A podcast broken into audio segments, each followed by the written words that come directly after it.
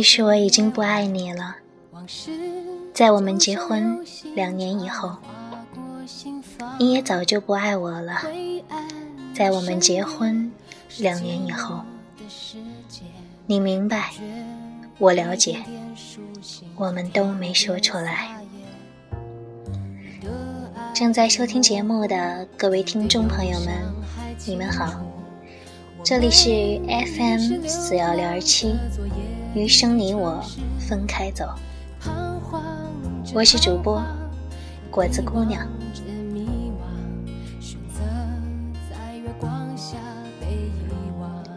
我睡在客厅，你睡在卧室，我们养了狗，天天待在笼子里。你忘记了我们当初为什么要结婚？我也说不清，我们为什么要在一起。去年夏天，你辞去了工作，开始学法语。你说你在北京待腻了，要去巴黎。你说这里雾蒙蒙的天让人绝望。你说这里拥挤的马路让人迷茫。但这就是北京，待在这里，你天天想离开它，但当离开以后，就会迫不及待的想回来。我没有把你的话放在心上，可你的法语进步很快。我们在国贸那家 KTV 里唱歌，那时候《中国好声音》。正在铺天盖地，有个叫华少的主持人迅速飞红。我记得那天晚上，唯一一个没有唱歌的人是我们的朋友作业本。你唱了好几首，我记不得歌词。我们彼此觉得分开只是说说玩玩而已。那天晚上。风很大，北京城好像在嚎啕大哭，但无人伤心。我们一起把作业本送回东四环，你坐在前排，他还开玩笑地问我，什么时候把你杀掉？我说，你去巴黎之前必须把你杀掉。你笑了，我笑了。路灯突然变得好温暖。你知道，我是个胖子，可你也不高，你也不漂亮，你也没有大长腿，没有大胸，你不会玩自拍，不会 PS 自己的脸，甚至你的眼睛都没有一点女人的味道。你和我都不知道我们为什么要在一起。又为什么打算离开？回到家，你抢到了床，我抢到了沙发。这是你我的约定，谁抢到床，谁就睡床。这个家不大，我买的时候花了一百六十万，现在可以卖二百万，才两年时间而已。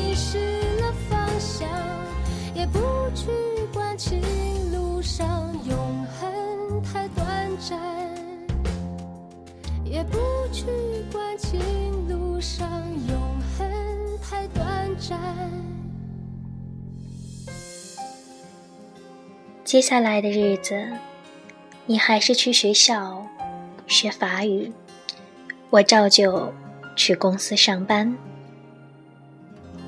我有时会去接你，你有时候会来找我。他们看我们的样子，觉得一切正常。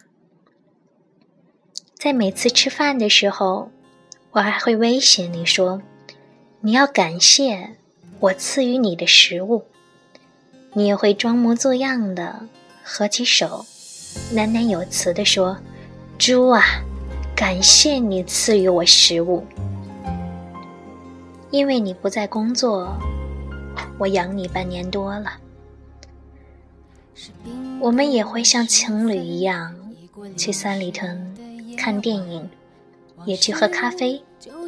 你爱吃一些奇怪的蛋糕，我抽烟。我一直以为日子会这样一直持续下去，但你的法语越来越好，已经可以看懂让雷诺的电影字幕。那是我最喜欢的一个男演员。我喜欢的东西不多，你看起来也没有什么爱好。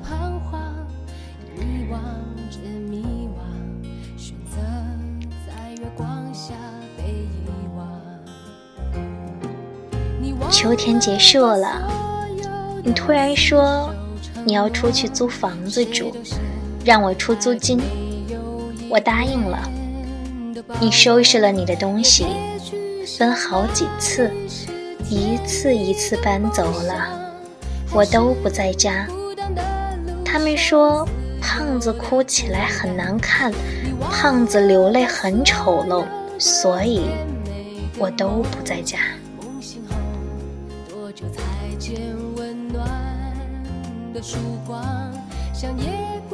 你搬走就搬走吧。很快，北京下了第一场雪。你的新家我从来没有去过，我只是到你家楼下给你送过两本书。我们的联系越来越少，我们对彼此宣告分手，好像是我们都获得了解放，得到了自由。这时候，我感到北京真的很大，很空旷。我买了一批酒，有俄罗斯的烈酒，有法国的红酒，也有英国的威士忌。我常常把它们兑在一起，喝来喝去，也喝不醉。有时候我一觉醒来，会依稀看到你踩着行李箱，在衣柜前找来找去。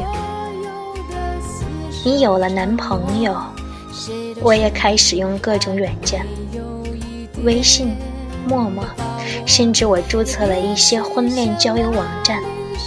我开始打扮自己，我穿起靴子、风衣、围巾。我买了各种大牌腰带，H 字母的、G 字母的、Z 字母的，我都有。我也学着他们的样子，鼻子上架起一副无片黑色金框。作业本嘲笑我说，越来越像一个港怂了。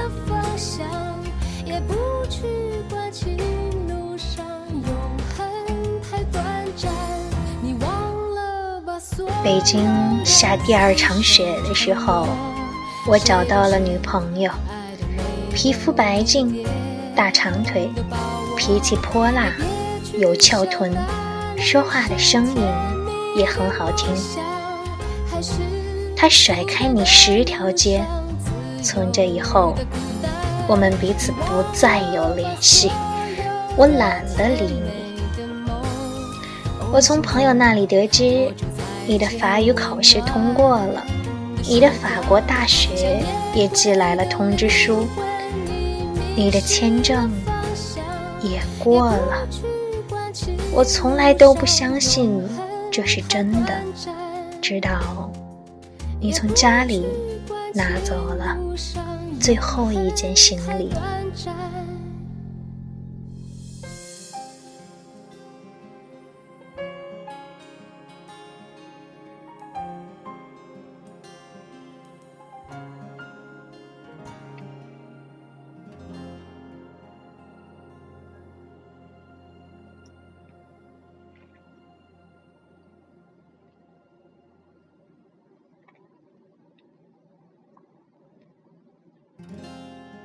那天刮着大风，作业本这二逼终于突破了他的人生，出国，并且从国外安全回来。他洋洋自得地说着奇闻怪事，我一句都没听进去。我跟他说：“你就要去巴黎了，来见最后一面吧。”我们三个人一起去三里屯吃饭，一家川菜馆，辣的我难受。你吃的很开心，我吃了三口，再也吃不下去。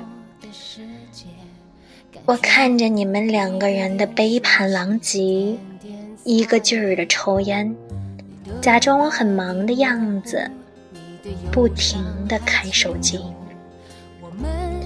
三里屯广场上，大约有上千人在走来走去。我跟你也经常在这里走来走去。我们一起去过的影碟店已经关了门，我们吃过好多次的麻辣烫，如今也冷冷清清。我们去过无数次的苹果店，却照样人满为患。你说，你给我买个硬盘吧，我要用来拷电影。我去给你买了最贵的，一千五百块。你说，把你的录音机给我吧，我给了你。你说，把你的相机给我吧，我给了你。你说，把你的墨镜给我吧，我给了你。你要什么我都给你，我不知道我为什么这样慷慨，我好像巴不得你将我的一切都拿走。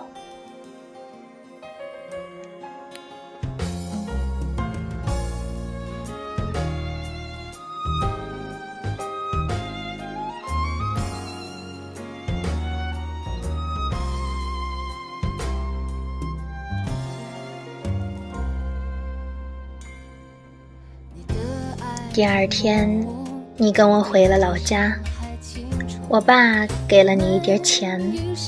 走出家门，你很自觉地把钱装到我的口袋里。我妈送给你的金表，你也悄悄放进我的包里。我说离婚手续怎么办？你说把协议寄到巴黎，签字寄回来。我知道，你和我都受不了到民政局那种刺激。终于，你我在没有作业本在场的情况下，我们吃了最后一顿饭，红酒对撞，两年一世，你我相视无话。你感谢我这两年对你还不错。我假装祝你一路顺风，说过去的都过去了，愿你有新的开始。我到时才明白，原来电影里那些感人的离别镜头都是假的，什么抱头痛哭、诉说衷肠，在现实中都是不存在的。我以为我会很难过。直到这顿饭吃完，我突然发现，你我都没有动筷子。我只是不停地问你：房子租好了没有？学校安排好了没有？带好药了没有？手机、相机、录音机充满电没有？护照、机票放好了没有？我问的都是这些。你说我絮絮叨叨。不像前任老公，像前任老爸。你看，我从来没有说过一句挽留你的话，我们竟然也都没有挽留过彼此，照样是我买单。我在心里说，这是我最后一次为你买单了，这也是你跟我吃的。最后一顿饭。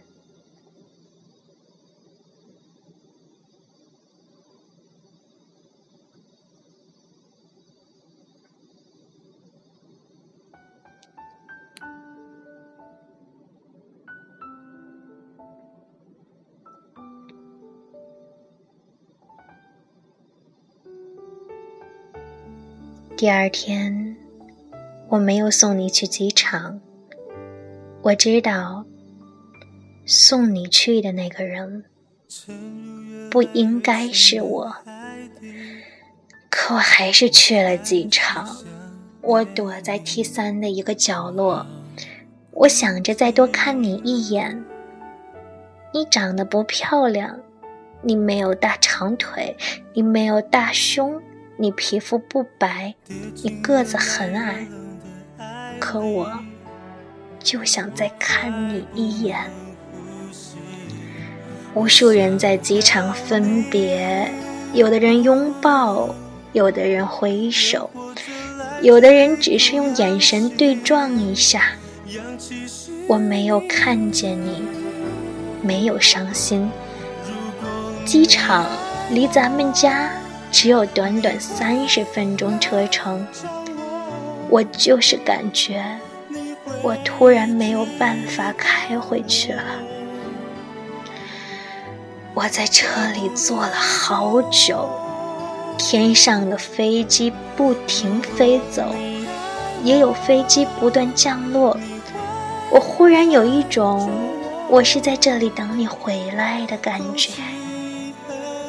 你的航班已经飞走很久了，机场从没有几个人到人越来越多，再到人越来越少。太阳。从东边走到南边，又到西边，我最终还是回了家。我坐在沙发上，这时我发现，咱们只有六十平米的家是那样大，那样空旷。那两只狗安静地待在笼子里。好像也不饿的样子。你知道在北京最怕的是什么吗？是没有人陪。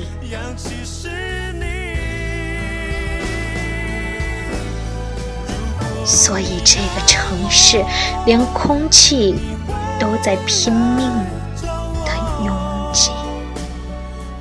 一周以后，作业本突然问我。伤感期过了没有？我说还没。他说他一直不信你去了巴黎，其实我也不信，但的确，你去了巴黎，我留在北京，我们不再有联系，就像一场梦，你悄无声息的出现，从陌生人到过路人。最终悄无声息的消失。我永远不会为你哭，也不会掉眼泪。他们说，胖子哭起来很难看，掉起泪来很丑陋。